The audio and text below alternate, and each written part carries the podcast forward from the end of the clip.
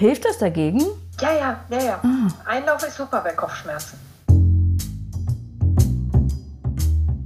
Also, gerochen hat es ja großartig, aber schmecken tut es einfach nur noch Wasser.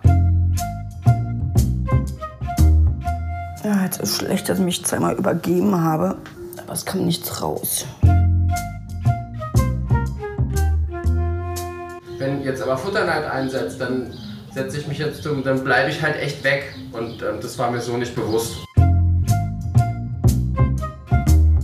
Ich habe drei Anläufe gestartet. Und dreimal wurde es gecancelt.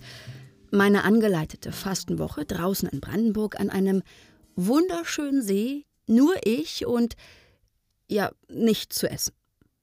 Tja, daraus wurde nichts, weil jedes Mal ein Fiesling namens Corona dazwischen kam.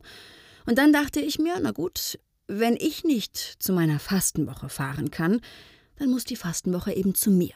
Heutzutage geht ja alles online. Warum nicht auch einen Online-Fastenkurs belegen, bei dem mir vorher die Einkaufsliste geschickt wird, die zugegeben überschaubar ist, bei dem ich jeden Tag Rücksprache online mit meiner Fastencoachin halte und sonst, ja, sonst alles zu Hause normal weiterläuft. Inklusive Kindern, Job und Alltag. Geht das? Ist Heilfasten zu Hause nicht zu viel Stress und Qual, weil man ja eigentlich in der Zeit keine Kraft für nichts hat? Halte ich das aus? Oder besser, hält mich meine Familie aus, so hungrig und vielleicht mürrisch die ganze Zeit? Und was macht das mit mir?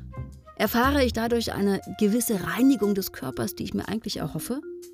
Sieben Tage lang werde ich eine Art Podcast-Fastentagebuch führen, gespickt mit zahlreichen Gesprächspartnern rund um Ernährung, verfeinert mit Und was sagt Papa?